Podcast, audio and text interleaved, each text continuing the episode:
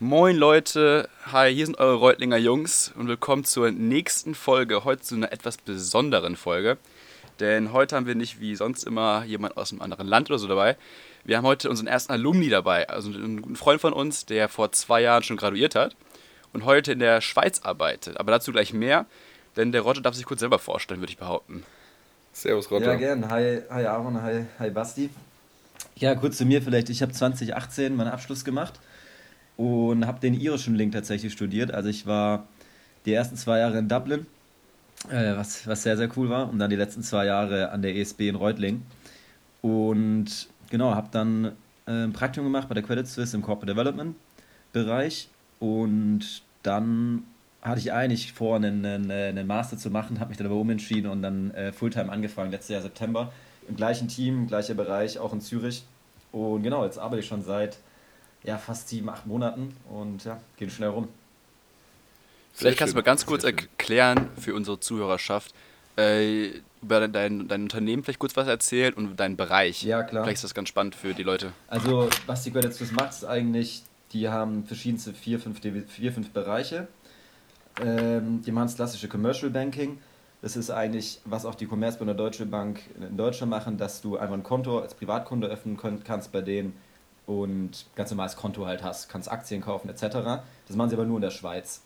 Dann das zweite ist im Prinzip Wealth Management, das ist eigentlich auch der größte Bereich, was das heißt, ist eigentlich eine Privatbank und sie beraten ähm, hochvermögende Kunden. Das beginnt meistens bei über einer Million und ultrareiche sozusagen und das beginnt dann meistens eher so ab 10 Millionen und die machen, äh, beraten halt, wie sie ihr Geld am besten investieren können, aber auch ähm, meistens haben die dann auch Unternehmen, wo sie eben auch nochmal tra mit Transaktionen unterstützen. Das nennt sich einfach Wealth Management.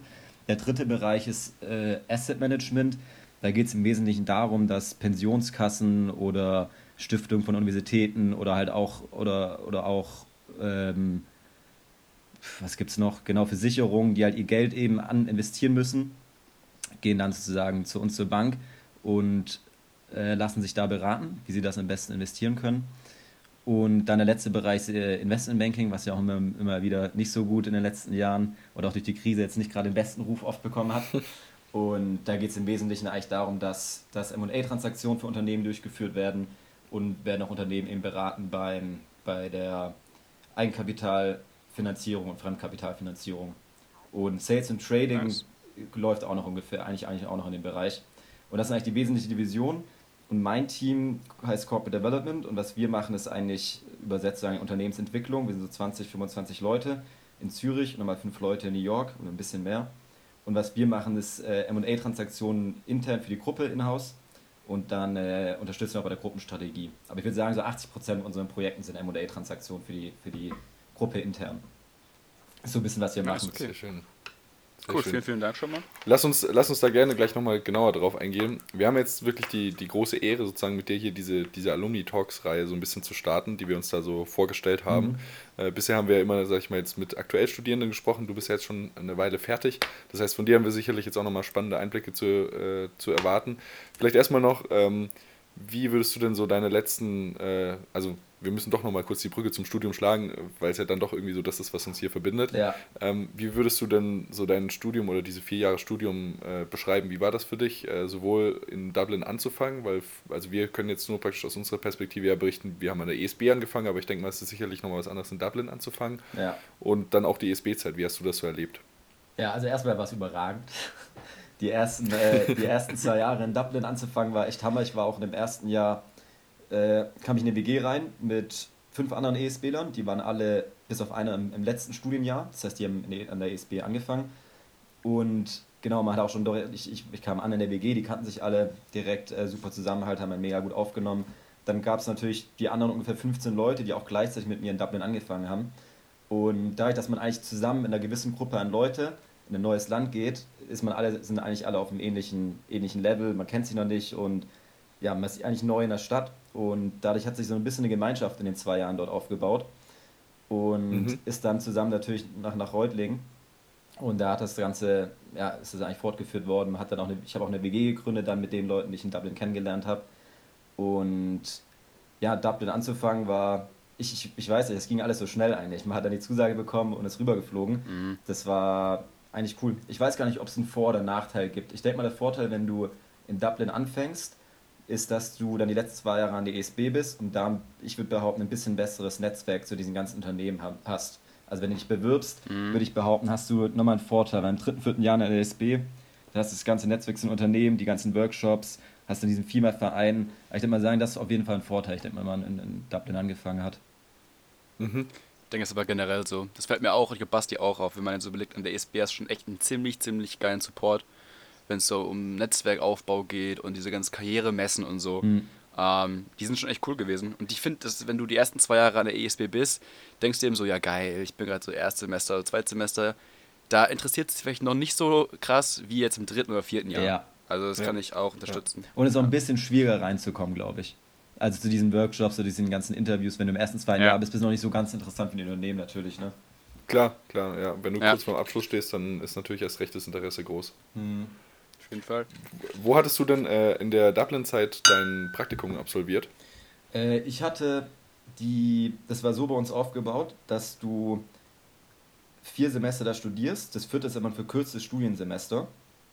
Und das heißt, du hast dann so ab März hattest du dann Zeit fürs Praktikum und da bin ich dann nach Spanien gegangen, äh, nach Saragossa. Und es war dann bei Mannen Hummel, das ist ein Automobilzulieferer. Ah, ja. Hm, Ich weiß nicht, ob ihr die kennt. Mal sind bekannt halt für. Doch, doch, wir hatten, wir hatten einen, äh, an der ESB schon ein Projekt mit dem Professor Schmäh und einem Key Account Ah. äh, Manager von Mann Tummels. Ah, cool. Deswegen, ja. Ja, ist im Prinzip halt machen Filter für, für Autos und eigentlich Weltmarktführer zusammen mit Male. Und dann hat es mich nach Saragossa verschlagen, das liegt zwischen Madrid und Barcelona. Und dann war ich da Mhm. für vier Monate. Und das ist halt eigentlich auch nochmal, ich würde sagen, eine der geilen Sachen an der ESB, dass du halt innerhalb von diesen vier Jahren diese Praktika absolvieren musst, weil es hilft dir halt un ungemein. Also bei mir war es halt cool, vom, einfach einen Einblick ins Unternehmen zu bekommen, aber auch von der Sprache dann, Ja. obwohl ich jetzt nicht wie ihr oder wie du, was zum Beispiel französischen Link bist, ich hatte ja eigentlich nur Deutsch und Englisch, aber ich hatte dann im Studium in Irland konnte ich natürlich Spanisch wählen als Modul und als ich dann in, Mhm. äh, in Saragossa war, konnte ich natürlich auch nochmal Spanisch immens verbessern durchs Praktikum. Nice. Das heißt, bei euch war gar nicht die Auflage, dass ihr das Praktikum absolvieren musstet in Irland, sondern ihr durftet das sozusagen auch. Ja, also eigentlich musst du es in Irland absolvieren und es, jedes Jahr hieß es, man muss es in Irland absolvieren, außer du findest nichts in Irland. Und dann hat sich das aber so ein bisschen, äh, je, die meisten natürlich Bock, irgendwie nochmal woanders hinzugehen, nochmal ein Extraland zu sehen. Ja. Das heißt, ich würde behaupten, die meisten haben es wirklich nicht in Irland gemacht am Ende. Und es war auch immer, man muss dann einen Antrag stellen. Am Ende hat es irgendwie immer hingehauen. Ich weiß gar nicht, wie das heute ist. Ich glaube, es wird immer noch so gehandhabt, dass du ein bisschen auch nicht in Irland machen musst. Ja, ja. Aber ich finde es eigentlich ganz, ganz okay, weil ich meine, wir studieren ja International Management. Wieso muss ich mich auf ein Land beschränken Ja. jetzt? Also das ist ja auch so ein bisschen irgendwie. Das ist ein bisschen Bürokrat. Bürokratie halt, dass Ja, sie das ja. so vorgeschrieben haben, in der Studienordnung, dass sie das so machen wollen, aber ja. Klar. Ja, du musst die Credits ja auch bekommen dafür dann. Deswegen. Ja. Ja. Aber wie, dann war das, wann warst du in Spanien auf einmal und dann hast du da quasi einfach gearbeitet auf Englisch, Spanisch oder war es wirklich dann. Ja, das, dadurch, dass, dadurch das? dass ein deutscher Konzern eigentlich ist, haben auch echt einige Deutsch Okay. gesprochen, aber auch Spanier halt. Aber ich habe viel auf, auf Deutsch, Englisch und Spanisch eigentlich gearbeitet. Ich würde eigentlich sagen, auf allen drei Sprachen. Es gab natürlich immer ein paar Leute die in dem Unternehmen, die sind dann schon seit 20, 30 Jahren da, die sprechen natürlich kein Wort äh, Englisch. Mit denen musstest du dann Spanisch sprechen, was natürlich auch gut war für mich. Aber Ja. das war schon immer cool, einfach von der Sprache und auch vom Einblick ins Unternehmen. Es war im Controlling damals. Und Mhm. ja, hat man einfach mal gesehen, wie so ein Unternehmen Controlling, Controlling macht, Monatsabschluss. Äh, das war, war sehr cool. Neues Land wieder, ist eh immer wieder faszinierend. Glaube ich. Wie, wie war das denn? War das für dich das, die erste Berufserfahrung in dem Sinne oder hattest du vor dem Studium bereits irgendwie Berufserfahrung sammeln können? Ich hatte tatsächlich, mh, ja, ich hatte nach dem Abi, ich habe ich hab mal die erste Episode reingehört, da hat der Aaron erzählt, dass er nach, nach Australien ist. Habe ich natürlich auch gemacht. Yeah! Das wusste ich gar nicht! Äh, ja, Wir haben noch eine Lisa. Das heißt, ich hatte auch so ein Noch bisschen Berufserfahrung in Australien gesammelt, aber ich würde das jetzt nicht dazu zählen. Äh, Zitronen pflücken etc., Zeitung austragen. Äh, aber ich würde sagen, das erste Relevante, was ich an Berufserfahrung gemacht habe, war dann nach dem zweiten Semester in Dublin hatten wir ein, hatten wir ein paar Monate Freizeit und da haben die meisten eigentlich ein Praktikum gemacht. Äh, und da war ich dann äh, bei KPMG in Stuttgart im IT-Consulting-Bereich. Und da haben wir eigentlich Unternehmen beraten auf ihre Softwarelizenzen, auf die Optimierung, wie sie die optimiert nutzen können und Kosten einsparen können. Äh, Ja. Genau, das war so meine erste Praktikumserfahrung. Ja, Ja, sehr ist gut. cool. Sehr gut. Dann bist du quasi dann äh, in dem zweiten Praktikum, richtig, an der ESB nach Zürich, korrekt? Äh, nee, genau. Nach, so, dann nach meinem Praktikum in Spanien hatten wir dann, das war das Genau. erste Pflichtpraktikum, dann hatten wir nochmal ein Ja. zweites Pflichtpraktikum. Das war beim irischen Link ist es nach dem fünften, fünftes Semester ist in Reutling, dann hast du sechs Semester Ja. Praktikum und dann nochmal ein Jahr in Reutling, dann bist du fertig. Und in dem Fall war Ja, genau. ich bei, da war ich in Frankfurt für drei Monate bei der Commerzbank und dann war ich, also man konnte es splitten. Man konnte entweder sechs Monate Praktikum machen oder zweimal drei Monate. Und in meinem Fall war ich dann drei Monate bei der Commerzbank in Frankfurt im Equity Capital Markets Bereich. Das ist ein Teil von, vom Investment Banking Bereich, wo du Eigenkapital für Unternehmen, äh, Eigenkapitalmarkttransaktionen für Unternehmen durchführst. Das heißt Börsengänge oder Eigenkapitalerhöhung. Und dann war ich nochmal anschließend drei Monate danach bei Bayer, ähm, bei dem Pharmaunternehmen in Leverkusen. Äh, in Köln habe ich aber gewohnt zum Glück. Drei Monate im äh, Inhouse Consulting äh, bei denen im Team. Und danach war du dann. auf jeden Fall viel rum, ey. Krass. Ja, auf jeden das wusste Fall. Ich selber gar nicht, dass du so viele Praktikas machen konntest. Äh, wie würdest du denn behaupten, jetzt einfach mal so, was mich interessiert, ähm, du musst dann auch immer wieder nach drei Monaten ein neue, neues Praktikum finden. War das jetzt so super einfach oder sagst du einfach, ich wollte einfach viel sehen, hab mir da einfach angestrengt? Wie war das so? oder Also hast du auch ich würde Schwierigkeiten ich würd gehabt? sagen, die ersten Praktika ist halt immer einmal einfach recht schwierig, weil du einfach keine Berufserfahrung hast und es ist auch mal das Schwierigste, Ja. erstmal einen Einstieg zu bekommen. Das heißt, da geht eigentlich viel einfach übers Netzwerk und dann würde ich sagen, sobald du aber mal zwei Praktika oder so hast, oder eins eigentlich auch schon, äh, ist es meistens schon einfacher. Und dann äh, Commerzbank, weiß ich gar nicht, ich glaube, ah genau, da war ein Jahr, jemand ein Jahr über mir, der war im M&A-Bereich fürs Praktikum, da habe ich mit dem mal gequatscht, Bewerbung rausgeschickt, dann hat sich das so ergeben.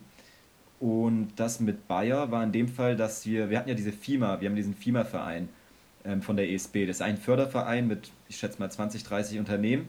Ähm, alle großen DAX-Unternehmen sind da drin, die ja regelmäßig zur ESB kommen, Workshops machen, etc. Und da Genau. war auch Bayer dabei, Inhouse Consulting. Und die sind in dem Fall da auch gekommen zur Messe und ich hatte ein Interview mit denen. Und dann hat sich das, äh, ich hatte, ja, hat sich das so ergeben. Ich hatte mich einfach blind eigentlich beworben. Ich wusste nicht mal, dass das Inhouse Consulting Team bei denen ist. Und hat sich dann gut ergeben. Und genau, also ich würde sagen, ich habe die Praktika schon auch viel von der, äh, eigentlich von der ESB zu verdanken. Einmal durch diesen Förderverein, noch was von der, von der Credit Suisse, das Praktikum war bei uns in der Stellenbörse, beim, bei dem Alumni-Portal ausgeschrieben. Äh, das heißt, das war, da, also da ist echt Hammer eigentlich mit dem Netzwerk, was man hat. Äh, das hilft halt das ist echt ungemein. wichtig. Ab Ja, wann, jeden ab wann war denn für dich klar? Also ich meine, jetzt bist du ja auch im Banking, äh, aber das davor war ja auch schon, sag ich mal, sehr ähm, ja, finanzlastig. Mhm. Ähm, aber wann war denn für dich klar, das ist so deine Branche jetzt erstmal oder dein, dein Bereich, in dem du bleiben willst? Also hat sich das während den Vorlesungen schon rauskristallisiert oder hast du das privat irgendwie gemerkt? Oder Also, also was ich ganz klar sagen kann, in, in der Schule oder nach der Schule oder auch in Australien, da wusste ich überhaupt noch gar nicht, was ich machen will. Es hat war so Klassiker halt, ich war für mich halt so BWL, ist eigentlich interessant und am besten noch irgendwie verbinden mit was Internationalem und dann hat sich der Studiengang eigentlich ganz gut ergeben. Und dann Ja. Finanzen hat sich dann, würde ich mal so behaupten, nach dem ersten Jahr so ein bisschen, ersten oder zweiten Studienjahr so ein bisschen rauskristallisiert. Dadurch, dass, dass mir halt die Module eigentlich mehr, sehr gut gelegen haben. Ich fand es war auch spannend und es war jetzt auch nicht diese, diese Corporate Finance Module oder Accounting Module sind ja jetzt nicht höhere Mathematik eigentlich. Ich finde, es war immer recht angewendet und deshalb hat mir das irgendwie ganz gut gelegen hat Spaß gemacht. Und da hatte ich, äh, wollte ich auch direkt eigentlich ein Praktikum machen in dem Bereich. Aber da habt ihr ja gerade schon gesagt, es ist meistens recht schwierig, direkt in so einem Bereich ein Praktikum zu machen, wenn du nicht schon irgendwo Erfahrung gesammelt hast. Und dann Ja. hat sich das aber irgendwie irgendwann in die Richtung so entwickelt. Hm, Ja. Ich finde es vor allem ziemlich cool bei dir, glaube ich, dass, dass du auch so viele verschiedene Bereiche gesehen hast. Also, weil ich glaube, viele sagen, also ich kenne so von, von ein paar Freunden, die sagen, dein Lebenslauf muss so einen roten Faden haben. Sprich, du musst irgendwie in einem Unternehmen tausend Praktikas gemacht haben und auf jeden Fall immer so eine Richtung gearbeitet. Aber du hast ja echt bei Bayer, dann hast du irgendwie bei einem Autozulieferer, dann hast du irgendwie bei äh, Commerzbank und trotzdem immer in diesem Controlling-Bereich. Also eigentlich ganz cool. Ich, ich würde auch sagen, das hilft dir, oder? Also Ja, wenn du also verschiedene ungemein. Bereiche dir anschaust und so. Also wenn Ja. ich einen Tipp irgendjemand geben könnte, der jetzt irgendwie zum Beispiel im ersten Semester anfängt, ist es wirklich einfach äh, diese Praktika. Ich meine, es ist nicht nur, dass die ungemein hilft, auch später zur Orientierung, was du machen willst. Also auch wenn du beispielsweise nach dem zweiten Praktika schon findest, du bist in einem Team, Marketing oder so und es gefällt dir ultra, dann, dann hat es ja schon eigentlich den, den, den Sinn erfüllt. Oder du schaust dir noch mehr an, bis du irgendwann sagst, hey, das macht dir mega Spaß. Und also mir hat es ungemein geholfen, diese Praktika. Und es ist nicht nur für die Erfahrung, die du halt sammelst, vom, für, für den Lebenslauf oder dass du auch weißt, was du machen willst, vielleicht ein bisschen später, sondern halt auch einfach die, die ganz, das ganze soziale Umfeld, was du dir aufbaust. Du bist in einer neuen Stadt, musst dich da zurechtfinden. Ich meine, ich weiß, weiß noch, als ich in Saragossa damals ankam, es war mega cool, wir sind in einer neuen Stadt in Spanien. musst dir irgendwie alles von Scratch aufbauen, weißt aber, es ist auch nur limitiert für ein paar Monate, das nicht zu verlieren. Äh, ist schon extrem cool halt. Also ja. du lernst neue Leute kennen in neuen Teams, neuen Bereichen und tu dich auch sozial einfach extrem weiterentwickeln. Also das war schon Hammer. Das ist wie in Australien, oder Roger? Wie? das ist wie in Australien. Du musst auch. ja, genau. Da musst du auch alles, äh, alles selber aufbauen und bla bla bla. Ja. Nee, Spaß. Ja, cool. Nee, nice. Hört sich auf jeden Fall ziemlich spannend an. Mhm. Ähm, und dann, dann würdest du sagen, jetzt bist du quasi ja gerade in, in Zürich gelandet. Ähm, was würdest du denn sagen, ist dir jetzt so in der Zeit, in der ganzen Praktikas so wichtig gewesen? Also warum haben dir manche Praktikas besser gefallen als andere? Das eine spannende Frage für mich. So, was, was ist dir wichtig gewesen? Wo hast du gemerkt, okay, das war besser, das war nicht so gut? Was könntest du darüber mhm. sagen? Ich denke mal, es, es, war halt, jedes Praktikum war eigentlich unterschiedlich. Ich glaube, das Wichtigste, also gerade weil du in, teilweise in einem neuen Land bist, also Spanien war natürlich so komplett exotisch, weil du eine ganz andere Unternehmenskultur hast. Äh, es gab auch einen Typ, der ist original jedes Mal um 16 Uhr hat er auf seine, weil er die ganze Zeit auf seine Uhr geschaut und jedes Mal, wenn Punkt 16 Uhr war, ist er rausge, eigentlich fast rausgesprintet, seine Karte abgestempelt und wie verrückt er von dem Parkplatz weggedüst. Also das ist halt so eine, teilweise, oder auch viele Leute quatschen dann einfach viel Kaffee trinken. Diese, der ist halt alles immer ziemlich unterschiedlich. Aber ich würde sagen, was, äh, was für mich das Wichtigste eigentlich war, war wirklich irgendwie mit dem, mit dem Team eigentlich zurechtzukommen. Wenn du ein cooles Team hast, äh, klar ist auch der, der Bereich, was du machst, wichtig. Also ich glaube, es ist wichtig, dass du was findest, was dir Spaß macht, dass nicht irgendwie was, was Langweiliges ist, was so jeden Tag irgendwie repetitiv ist. Und das Zweite ist eigentlich, dass du mit dem Team gut zu, zurechtkommst. Und das ja. war halt je nach Praktikum ein bisschen unterschiedlich, hatte immer seine Vor- und Nachteile halt. Äh, aber zum Beispiel jetzt im Team bin ich mega happy, auch vom, vom Praktikum kannte ich schon die Leute. Sehr junges Team, ist natürlich auch nochmal ein Unterschied. Ich denke mal, das waren für mich so die zwei wichtigsten Sachen, die, die finde ich auch dann wichtig sind für den Job, ob du zufrieden bist oder nicht, ob das Team stimmt, ob die Leute cool sind, mit denen du zurechtkommst und auch ja, von der, von dem, vom Aufgabenbereich einfach. Würdest du, oder gab es denn in deinen Praktika auch so Phasen, also ich finde, das ist immer auch so ein bisschen der wichtige Punkt, den man, den man hat, wenn man Praktika macht, dass man nicht nur die Punkte herausfindet, die einem super viel Spaß machen, oder es geht ja auch nicht nur grundsätzlich darum, in einem Praktikum, äh, dass es einem Spaß machen muss, das ist ja keine Voraussetzung. Mhm. Es gibt ja auch sicherlich Praktika, wo man merkt, ah, das gefällt mir jetzt nicht so. Gab es bei dir Punkte oder Momente, wo du gemerkt hast, der Bereich interessiert dich nicht oder das ist jetzt überhaupt nichts für dich oder wo du einfach schon für dich dann kategorisch ausschließen konntest, da will ich später nicht arbeiten? Also sowas wie jetzt, dass du einen Job hast, wo du um 16 Uhr, sage ich jetzt mal, rausrennst und dir sagst, Gott sei Dank bin ich jetzt raus hier und Gott sei Dank bin ich, äh, bin ich, den, äh, bin ich den Laden hier los, sage ich jetzt mal. Bumslos. Ähm, genau. Ähm, ja, ist schwierig. Zum Beispiel, also wenn ich, wenn ich mich an KPMG erinnere, das war zwar eigentlich interessant, was man gemacht hat, was wir gemacht haben, aber es war halt schon ein extremer Nischenbereich, muss man sagen. Also das, was wir da gemacht haben, Software-Lizenzberatung, ist halt so ein mhm. kleines, äh, kleiner Nischenbereich. Das heißt, ich fand es schon interessant, aber es wäre, glaube ich, nicht was, wo ich mich dann später irgendwie gesehen hätte. Aber vom Team her ja. war alles echt cool. Dann Spanien ist halt, äh, ja, das ist, äh, das war cool für ein Praktikum, aber ich hätte mich, glaube ich, auch nicht im, dort jetzt arbeiten sehen. Ich glaube, dann in, in, bei der Commerzbank in Frankfurt, hm, da war halt, war, das war eigentlich, das, das hätte ich mir sogar auch gut vorstellen können, vielleicht später. War halt immer sehr, sehr lange von den Arbeitszeiten, aber es hat mich in dem Fall noch gar nicht irgendwie so ein bisschen, fand ich eigentlich in dem Fall nicht schlimm. Und ja. bei Bayer weiß ich noch, da war halt, dadurch, dass man, dass wir da eigentlich im Inhouse-Consulting waren, ich, ich, also in meinen Projekten war ich halt immer direkt, wurde ich immer direkt ins kalte Wasser geschmissen, was einerseits ganz cool war, aber man war auch die ganze Zeit konstant unter Druck. Und das ist halt, da muss man halt mit umgehen können. Ich glaube, das war auch sehr, lag sehr an meinem Projekt, aber die ganze Zeit hatte man halt, äh, ja, musste man sehr viel unter Druck arbeiten, was auch cool war, aber manchmal hat es sich dann schon auch ein bisschen an die Psyche genommen, wenn du da halt echt die ganze Zeit äh, delivern musst und äh, auch manchmal halt der, einfach diese Unsicherheit teilweise hast, weil du einfach neu in so einem Praktikum bist. Äh, aber genau. Wie ist es denn, äh, wenn du jetzt schon gerade vom Druck redest, wie ist es denn jetzt aktuell oder beziehungsweise wie gut würdest du sagen, äh, kannst du Druck handeln oder inwiefern findest du, ich sag mal so, es gibt ja den Druck, der tatsächlich irgendwie besteht, weil man jetzt einen Kunden mhm. hat, der vielleicht in der Leitung hängt und es gibt den Druck, der einem gemacht wird von seinem Vorgesetzten. Ähm, wie gut kommst du jetzt mittlerweile damit klar oder inwiefern hast du das gerade überhaupt noch, also in deinem ja. aktuellen Umfeld? Ich meine, also das, das, ist wahrscheinlich. dadurch, dass, dadurch, dass wir halt Projektarbeit haben, ist es echt ziemlich unterschiedlich. Bei uns im Team wird es so gehandhabt, dass man, es gibt einen Stuffer, heißt es. Das ist äh, meistens auf Director-Ebene jemand, der sich anschaut, was für Projekte haben wir gerade, welches Projekt geht bald zu Ende, was für ein neues Projekt kommt rein. Und dann schaut er sich die Kapazitäten von den Leuten an. Und dann bespricht man das immer, hey, Roger, du bist aktuell auf dem Projekt 30% gestafft, auf dem Projekt 40%, auf dem anderen 20% oder so. Und das Problem ist ja, natürlich ja. diese Prozentzahlen, die man einträgt, auf so eine Excel, das weiß man ja nie, ob das wirklich dann auch so stimmt. Das heißt, es kann sehr gut sein, und so war es auch schon öfters, dass dann plötzlich viel zu viel Arbeit war. Und dann wird halt, äh, dann ist man doch auch mal mehr richtig unter Druck. Aber es unterscheidet sich je nach Projekt. Und wenn halt viel Druck mal da ist von der Kundenseite, mhm. dann, äh, dann ja, hat man natürlich auch selber Druck und äh, es stresst einen teilweise auch. Aber das Wichtigste, was ich so ein bisschen erlebt habe, dass dann eigentlich die Leute in meinem Team äh, da zurückpushen und halt äh, mich dann unterstützen. Ich denke mal, das ist eigentlich das Wichtigste. Und nice. Druck vom, vom Team selber, klar ist manchmal auch echt stressig, wenn, wenn die dann Druck ausüben und dann versuchst du halt so schnell wie, wie, wie du kannst eben fertig zu machen und das dann rauszuschicken. Äh, muss ja. halt wichtig sein, dass die Qualität halt nicht drunter leidet und dass man dann auch irgendwann zu seinem Chef äh, oder zum Team halt sagt, hey, ich mache das alles auf dem Tisch, äh, es geht halt nicht. Oder Qualität leidet oder ich muss das alles priorisieren oder jemand anders muss mich unterstützen und wir brauchen noch jemanden auf dem Projekt. Das heißt, äh, ich glaube, das Wichtige ist da wirklich, dass du ein Team hast, mit dem du äh, sprechen kannst drüber und dich dann unterstützen und nicht äh, dir noch mehr Druck machen sozusagen.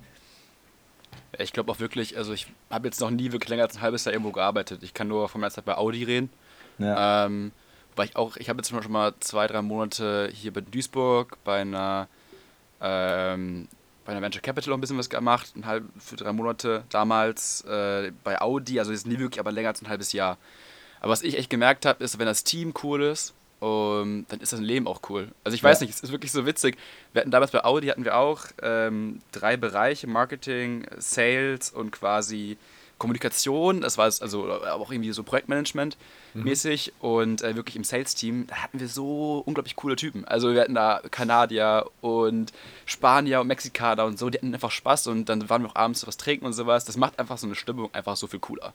Also finde ich, wenn Fall. du sagst, ich gehe morgen da wieder hin und dann haben wir ja nochmal irgendwie abends Bowling zusammen, so, tut einfach dem Leben einfach. Also ich finde es echt schade, wenn man irgendwie, das ist auch nicht mein Ziel, ich glaube von wenigsten ist das Ziel, du sagst, ja, ich finde irgendwann nach einem Beruf, wo ich hingehe zum Arbeiten. Eigentlich will ich ja was finden, das mir richtig Spaß macht, wo ich gerne hingehe, weißt Und da sind so ein Team, ist super wichtig, aber hast ja gerade auch schon gesagt eigentlich. Ja, auf jeden Fall.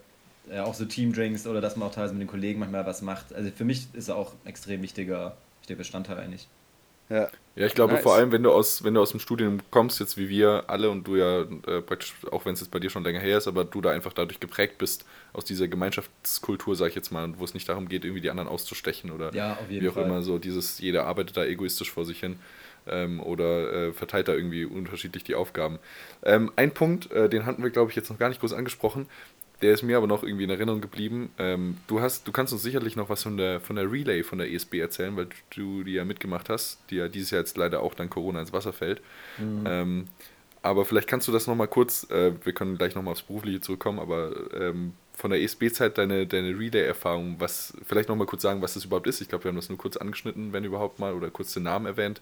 Ähm, und wie du das so mitgenommen hast oder was du daraus vielleicht auch mitgenommen hast. Ja, klar. Also es gibt ja diese Clubs and Societies, nicht nur bei der, bei der DCU in Dublin, sondern auch bei der ESB, wo es halt diese Studentenvereinigungen gibt. Und eine ist mhm. halt das ESB Cycling for Charity. Und im Wesentlichen geht es eigentlich darum, es sind dann 30 Studenten und da bereitet man sich dann ein halbes Jahr oder dreiviertel Jahr, ich weiß gar nicht mehr lang vor, äh, über 1000 Kilometer zu fahren für einen guten Zweck. Und man sammelt so viel Spenden wie möglich eigentlich in diesem halben oder dreiviertel Jahr. Und dann auf dieser zwei und, und das Ziel ist dann eben da, dann noch zwei Wochen Fahrrad zu fahren und dann kommt man beim mit dem Ziel ans zum International Business Weekend zu kommen, zum IPWE. Das hattet ihr zwei ja auch schon, äh, ich glaube, mehrmals angesprochen in den letzten Episoden. Mhm. Und in dem Fall hatte ich das mitorganisiert mit, äh, ich glaube, wir waren zu fünf oder zu sechs im Vorstand. Und genau, das, das Geile ist halt, das ist alles äh, freiwillig und man trifft sich dann halt regelmäßig, plant das Ganze. Es gibt auch verschiedenste unter, also Vorstand, ich war zum Beispiel für Sponsoring verantwortlich, People war fürs Finanzen verantwortlich, jeder hatte irgendwie so seinen, seinen Bereich, für was er zuständig war. Und da hat ja. man da halt eigentlich so ein riesen Event äh, von, von eigentlich auf die Beine gestellt. Man hat natürlich den Vorteil, dass es jedes Jahr durchgeführt wird, das heißt, man hat schon so eine Grundstruktur. Und ich glaube, das Geilste an dem ganzen Event war halt, dass man so einen extremen Zusammenhalt nochmal bekommen hat mit diesen 30 Leuten. Man fährt dann zwei Wochen Fahrrad, man macht extrem viel Sport, jeden Abend ist man zusammen äh, viele Leute kannte man schon, aber man lernt auch nochmal extrem viele Leute kennen, dadurch, dass man, das sind 30 Leute sind. Und macht dann unglaublich Spaß. Einfach diese ganze Organisation, Planung. Äh, und dann ist geil, dass du am Ende noch beim ITWE ankommst, wo dann 400, 500 Studenten auf dich, äh, mhm. eigentlich auf dich warten. Und das wird dann auch immer sehr zelebriert, wenn dann die 30 Leute mit dem Fahrrad reinfahren. Ich glaube, ihr wart da auch und dann. Äh, das war da, bei Borkum, ne? Ja, genau. Ey, ich weiß noch, das war so geil, ey. Das war ja, so hammernice. Und dann gibt es auch so ein Also die Tandem. Busfahrt, oh, wie geil. Äh, ja, das ist, das ist ja echt witzig. Und dann gibt es ja auch dieses Tandem, da sind wir dann zu zweit, der, da sind wir dann zu zweit auf ein Fahrrad reingefahren, Pimin und ich. Wir hatten beide auch leider eine Kopfverletzung aufgrund von dieser zweiwöchigen, Fahr- zweiwöchigen Fahrradtour. Aber das hat dann schon hingehauen. Und das war, also das ganze Event ist halt einfach Hammer. Du, ja, diese ganze, dieses ganze Gemeinschaftsgefühl vom, vom ESB Spirit, weiß nicht, ob das schon in den letzten Gesprächen rauskam, aber das ist halt eine, eine Hammer-Sache. Und noch das Ganze natürlich für einen guten Zweck. Wir hatten dann, ich glaube, 44.500 Euro gesammelt. Und diese, dieses Geld, da muss man auch sagen, da kommt natürlich auch wieder viel durch die Alumnis zusammen, weil die, diese Fahrradtour wird halt schon, ich weiß gar nicht wie oft, ich glaube, es war das 15. Mal, als wir es gemacht haben, durchgeführt. Und dann hat man im, im Laufe der Jahre hat man auch einfach Kontakte aufgebaut. Und genau, da kommen eben auch entsprechend Spenden rein und viel wird auch mal neu akquiriert. Also Ja. das war schon auch einer der Highlights, würde ich sagen. Und Lini, die ja letzte Woche bei euch zu Gast war, die Woche davor, ich weiß gar nicht mehr, die, die war da auch. Also es ist ganz witzig. Eigentlich recht klein, die Welt. Ja. Das, das ist echt so. Das ist aber echt so cool einfach. Ach, ist echt, und ich finde das auch einfach geil, wenn man dann noch so ein bisschen was spenden kann und da sich engagieren kann und sowas. Und äh, umso, umso be beschissener, muss man echt sagen, dass jetzt dieses Jahr das nicht klappen kann. Also die, das Geld wird trotzdem verteilt, habe ich so gehört jetzt. Mhm. Aber die Fahrt kann nicht stattfinden aufgrund Corona und das ganze Event, Eatwork kann nicht stattfinden. Das ist natürlich echt, das ist so, naja, ist einfach äh, sehr schade. Wäre jetzt, glaube ich, dann in zwei Wochen gewesen, ne, Basti? In, Ja, ja, genau. zwei es Wochen. Dauert jetzt nicht mehr lang, dann wäre es losgegangen. Ja. Also erstes Mhm. April-Wochenende. Aber gut. Das ist echt. Äh, Ja. Roger, noch eine Frage, die ich hätte zu deinem Beruf, weil ich es noch ganz spannend finde, äh, was so zu hören. Wenn ich jetzt, jetzt im Falle hier ist jemand gerade, der zuhört und der sagt, ey, sowas finde ich auch ganz cool. Ähm, was würdest du sagen, sind so drei Sachen, wenn du das so runterbrechen kannst überhaupt, überhaupt äh, die man echt, weiß nicht, können sollte vielleicht oder mögen sollte, was, oder auch vielleicht sowas, wenn du im Beruf bist, was hilft dir irgendwie, was, was sollte man können? Mhm. Weißt du, ich meine, also so ein bisschen so diese Charakteristiken, die man irgendwie benötigt in deinem Job. Ja, Also ich denke mal, das, also ich glaube, das Allerwichtigste, würde ich behaupten, ist eigentlich so ein bisschen die Einstellung zum Job. Dass du halt, und das merkt man auch in den Interviews, ob jemand halt wirklich eigentlich Lust drauf hat, in, in so einem Team und in so einem Bereich zu arbeiten. Also, dass du eigentlich glaub, motiviert rüberkommst und einfach die Einstellung mitbringst, äh, eigentlich auch Vollgas zu geben und äh, genau, eigentlich Spirit hast und einfach von der Persönlichkeit, glaube ich, dass das eben, das, ich glaube, und das kommt auch recht gut bei den Interviews meistens raus, einfach wie eine Person tickt. Und dass halt auch, wenn mal abends was anfällt, nicht die Person bist, die dann äh, genervt um 9 Uhr sagt, oh, äh, ich würde jetzt viel lieber nach Hause. Oder also ich glaube, du musst halt schon wissen, so auf was du dich halt einlässt. Bei uns ist es nicht so, dass wir jeden Tag bis 1 oder 2 Uhr nachts arbeiten. Wir kommen in der Regel so um 7 raus oder um 8, aber je nach Transaktion kann es auch mal sein, dass es halt mal ein bisschen länger wird. Und dass du, dass du das, glaube ich, ein bisschen vermittelst. Glaub, Das, muss dir auch Zweite- bewusst sein, ne? Das muss dir auch bewusst Ja, sein genau. irgendwie. Also das ist ja auch schon ein Beruf, ich meine, es gibt die 9-to-5-Jobs und Ja. du gehst in deinem Bereich und sagst eben, ey, ich habe, ich weiß, für mich ist Arbeit auch ein Teil Leben irgendwie und ich opfer auch die Zeit dann dafür irgendwie. Das ist ja, Ja. Einstellung, muss man sich einfach auch dann, ja. Ja, Klar. und, und, und auch zum Beispiel, also ich arbeite eigentlich nie am Wochenende. Jetzt heute musste ich mal zwei Stunden noch was arbeiten morgens, weil ich was fertig machen musste. Aber es ist mir in dem Fall auch einfach, ja, ich lebe damit und ich finde es okay. Es ist nicht so, dass ich jeden, jeden Abend bis spät äh, abends hock. Und ich glaube, man muss halt so ein bisschen wissen für einen, was man machen will. Ist man jemand, der will jeden Tag bis 11, 12 Uhr arbeiten, dann geht man in die Strategieberatung oder ins Investmentbanking oder sonst wohin. Oder ist man jemand, der will einen 9-to-5-Job machen äh, und halt ein bisschen einfach Leben genießen, ist ja auch geil und machst halt einfach ein, äh, weiß nicht, ein cooles, normalen Job oder machst halt so, versuchst so ein bisschen ein Mittelding. Hm, Ich glaube, das ist halt auf jeden Fall das Wichtigste, also für mich das Wichtigste, ich glaube, und auch, dass du halt zufrieden bist damit. Und das Zweite, würde ich behaupten, dass du halt einfach vorbereitet, äh, dass du ein bisschen, bisschen, entweder ein bisschen Praxiserfahrung hast oder halt einfach die, die, die Theorie dazu hast, die du halt in so einem Job brauchst. Und das wird dir aber eigentlich automatisch im Studium vermittelt.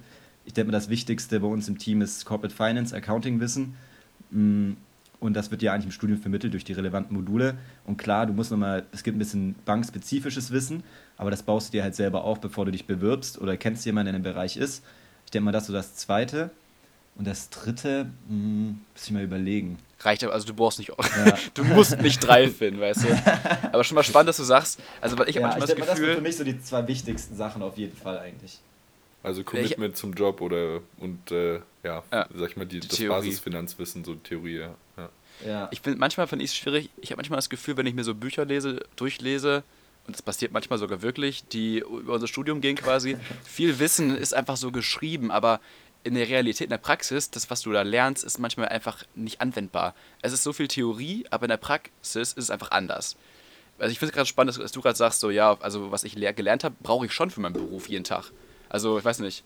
Ja, also auf je, also, also ich also ich denke auf jeden Fall die Basics. Also zumindest in mhm. unserem Team. Also wenn du reinkommst und dann kriegst du die Bilanz hingelegt und du, der Unterschied zwischen Eigenkapital und Fremdkapital und ja, okay, sind teilweise okay, ja. halt auch, aber es sind teilweise auch Sachen, nicht, dass du nur weißt, was es ist, sondern halt auch, dass du sagst irgendwie äh, Fremdkap, also, also weiß nicht, passiver ist halt, äh, wo das Geld herkommt und aktiver ja. ist, wo das Geld halt verwendet wird. Und dass du dann zum Beispiel auch irgendwie eine Herleitung machen kannst, Bankeinlagen, also wenn du dein Geld auf der Bank äh, hinschickst das, oder halt hinterlegst, dann ist ja halt eine passiver, dass du so ein bisschen halt auch die Zusammenhänge erkennen kannst. Also ich denke mal, das ist zumindest in dem Team, wo ich bin, glaube ich, schon relevant. Ich glaube auch in vielen anderen Jobs. Kurzes äh, Shoutout an äh, kurzes Shoutout an Frau, Basti, wie heißt die nochmal? Unsere im ersten Semester Buchhaltung. Na, Frau Meier. Frau Meier, kurzes Shoutout, das ist mir nochmal wichtig. Boah, ich weiß, das war eine Zeit, ey, Frau Meier und dann noch im dritten auch gehabt, ne? Oder was im zweiten? Nee, im zweiten Boy. Semester, weil ich glaube, im, äh, danach hatten wir Praktikum und dann war viertes Semester und da hatten wir sie nicht mehr.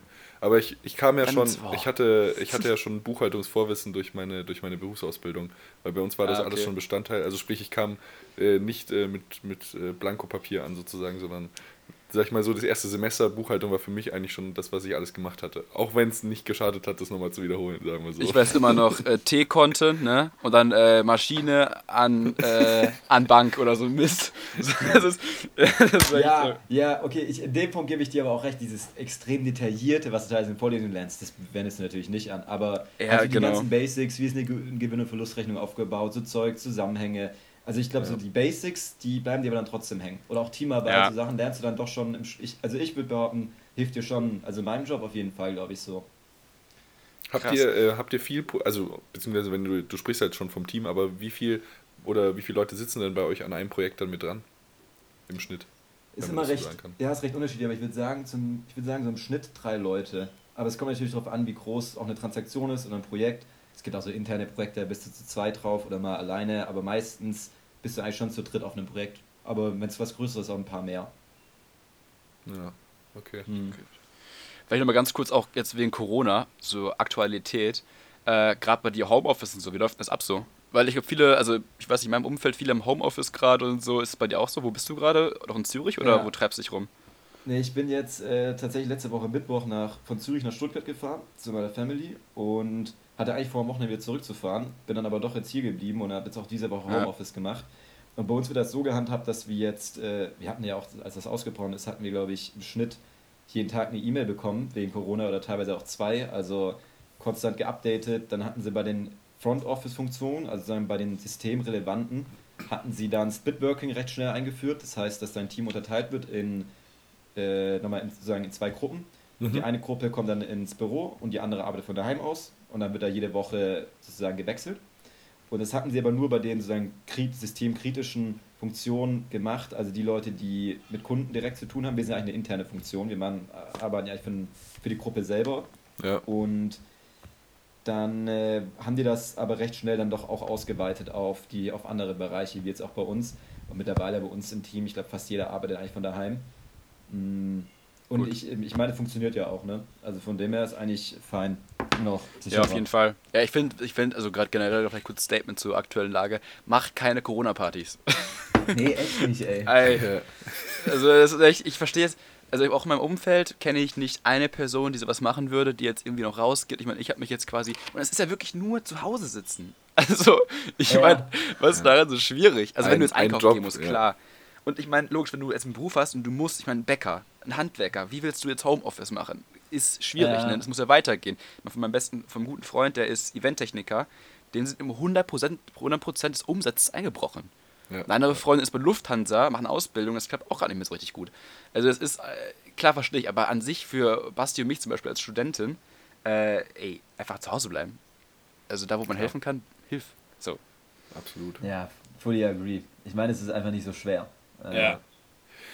Wie würdest du denn jetzt, vielleicht können wir das abschließend mal ähm, noch als Thema einführen, äh, du bist jetzt direkt aus der Finanzbranche kommend sozusagen. Mhm. Ähm, und ich meine, dadurch, dass wir jetzt irgendwie auch viel wirtschaftlichen Hintergrund durch unser Studium haben, sind wir natürlich da jetzt irgendwie gerade auch dran interessiert oder generell betrifft es uns auch einfach alle direkt, mhm. wie so die gesamte wirtschaftliche Situation sich entwickelt. Aber was ist denn gerade so deine, ja, deine Einschätzung, was da gerade so denn, äh, passiert oder beziehungsweise was sich vielleicht auch in den nächsten Wochen noch weiterentwickeln wird. Ähm, das ist ja vielleicht auch mal noch Mhm. ganz spannend. Also ich meine, du kannst natürlich intern keine Details jetzt ausplaudern bei dir, klar, was du vielleicht Mhm. noch mitbekommst, aber was ist denn so deine Einschätzung, ähm, wie drastisch wird das denn die nächsten Wochen werden?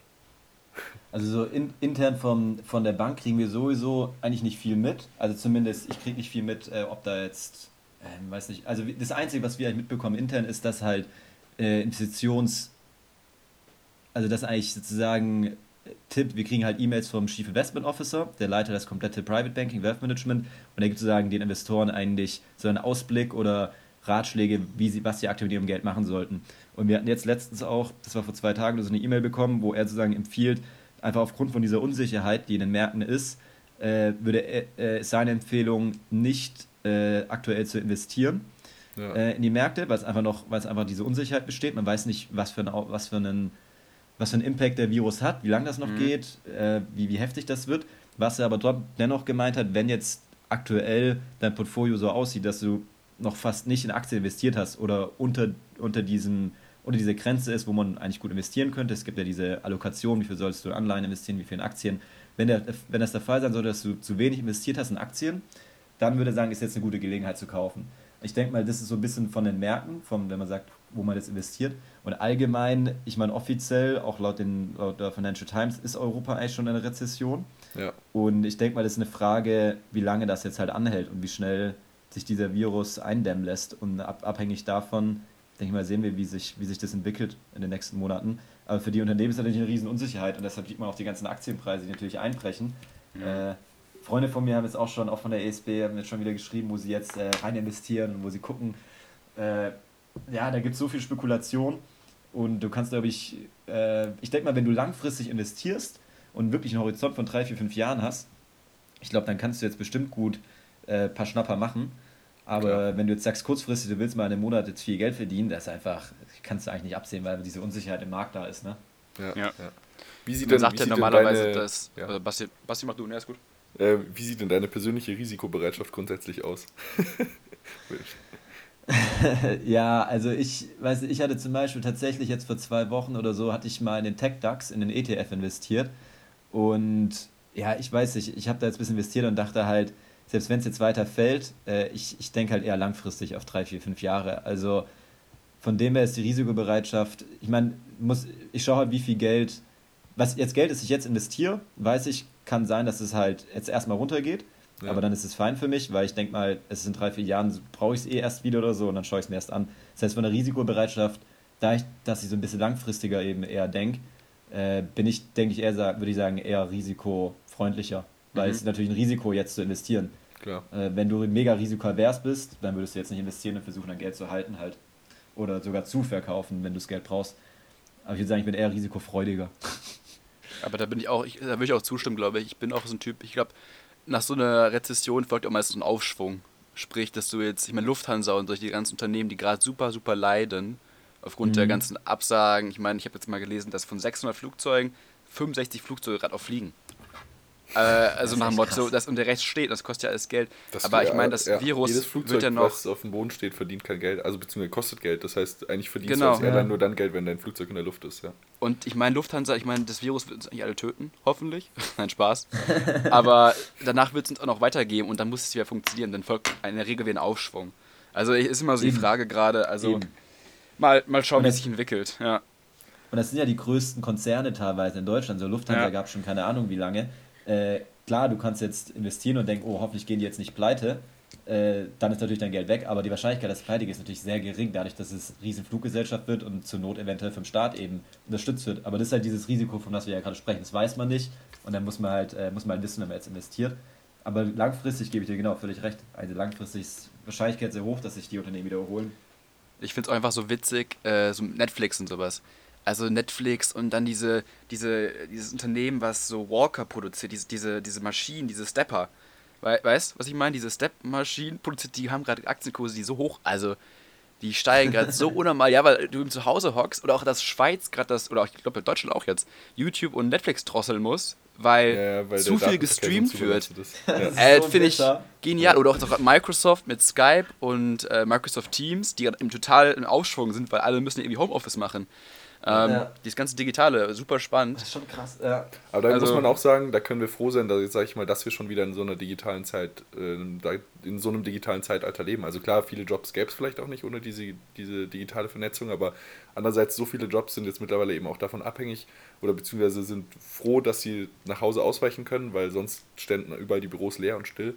Ähm, ohne, ja. ohne Vernetzung nach Hause wäre das alles gar nicht möglich. Wobei da musst du echt sagen, da musst du echt sagen, dass auch bei den großen Unternehmen klappt das. Aber es ist auch nicht für alle eine Lösung. Ich, also erstens glaube ich, dass verschiedene Jobs eben kein Homeoffice anbieten können. Ich meine, wie gesagt, Bäcker, Klempner und so. Und zweitens, also ich glaube, selbst für so einen Mittelständler, äh, ich meine, die Großen kriegen das schon irgendwie hin, denke ich mal. Aber so Mittelständler kriegen die jetzt Homeoffice so schnell eingerichtet. Also weiß ich nicht. Das kann ich mir nicht so, ich glaube schon schwierig, weißt du, das ist so, hm. es kam auf einmal, so ich Digitalisierung. Glaub, für eine gewisse Zeit. Ja. Ja. Go for it.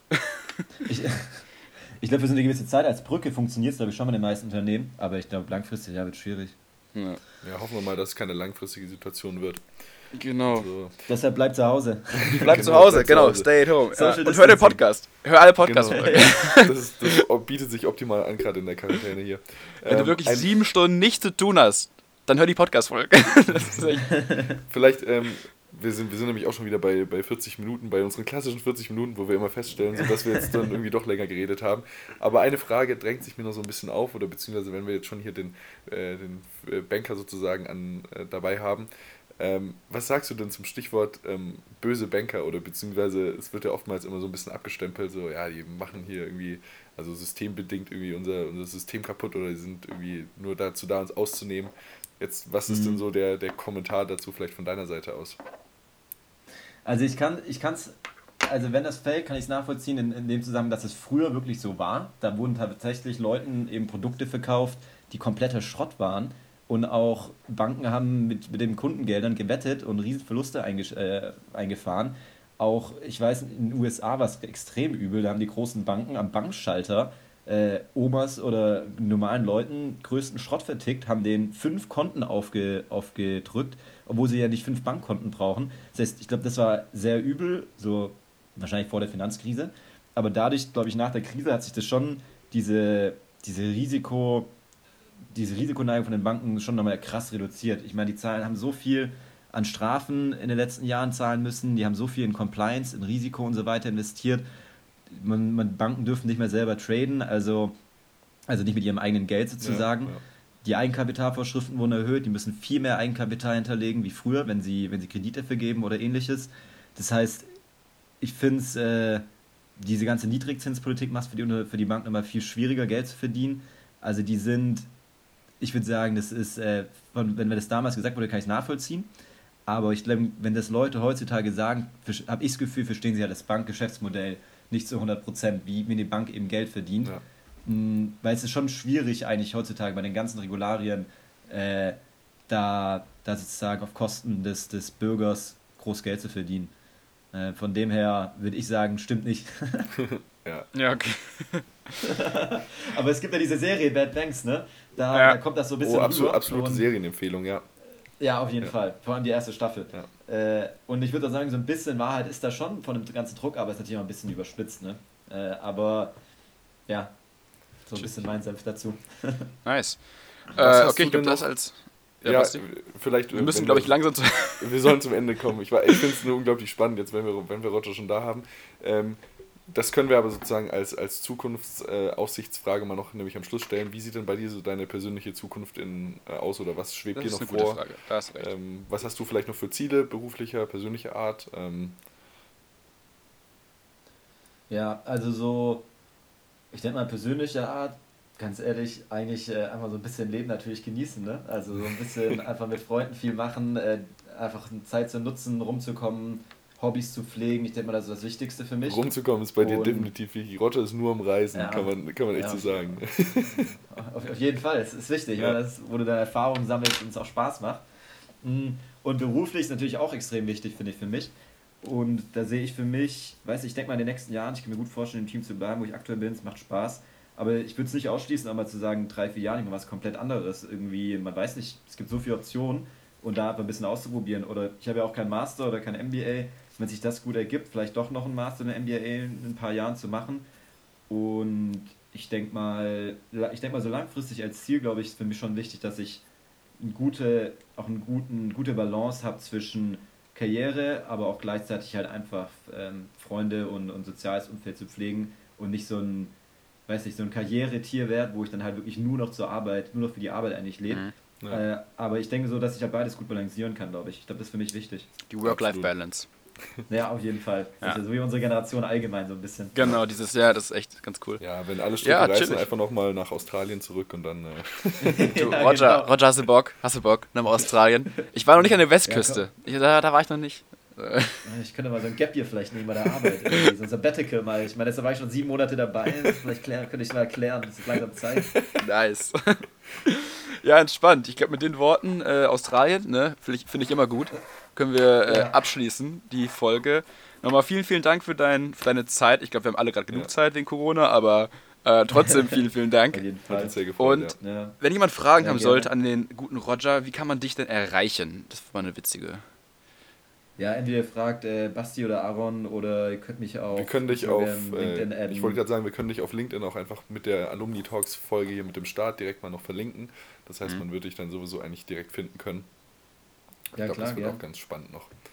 Insofern, ja. Nice. Also wenn ihr jemand, äh, mit jemandem sprechen wollt, der im Business drin ist und euch die geilsten Jobs verschaffen kann, Spaß, äh, dann äh, geht an den, dann meldet euch beim Roger, würde genau. ich sagen. Genau. Chillig. Also Roger, vielen Dank, dass du da warst, dass du den Auftakt hier ja. für die Alumni-Talks-Reihe gemacht hast und dich da bereit erklärt hast. Auch für uns war es jetzt ein ja, bisschen gerne. neu, weil es natürlich jetzt nicht mehr nur übers Land geht und äh, so, sondern jetzt mal ein bisschen über den Ernst des Lebens, über den Berufsalltag. Deswegen vielen, vielen Dank. Und ja, ist eine coole Abwechslung auf jeden Fall. Genau. Und dann ähm, würde ich sagen, äh, wir hören uns äh, jetzt in der Corona-Zeit hoffentlich bald wieder. Äh, bleibt alle gesund. Bleibt zu Hause, nochmal. Genau, bleibt vor allem zu Hause, ja. Ja. Und äh, so, dann hoffe ich, dass wir das hier alles gut durchstehen und dann, äh, genau, kann man auch bald wieder vielleicht vor Ort arbeiten. Sehr schön. Alles klar. Dann bis dann und äh, tschüss. Tschüss, tschüss. Ciao, ciao, ciao. Macht's gut.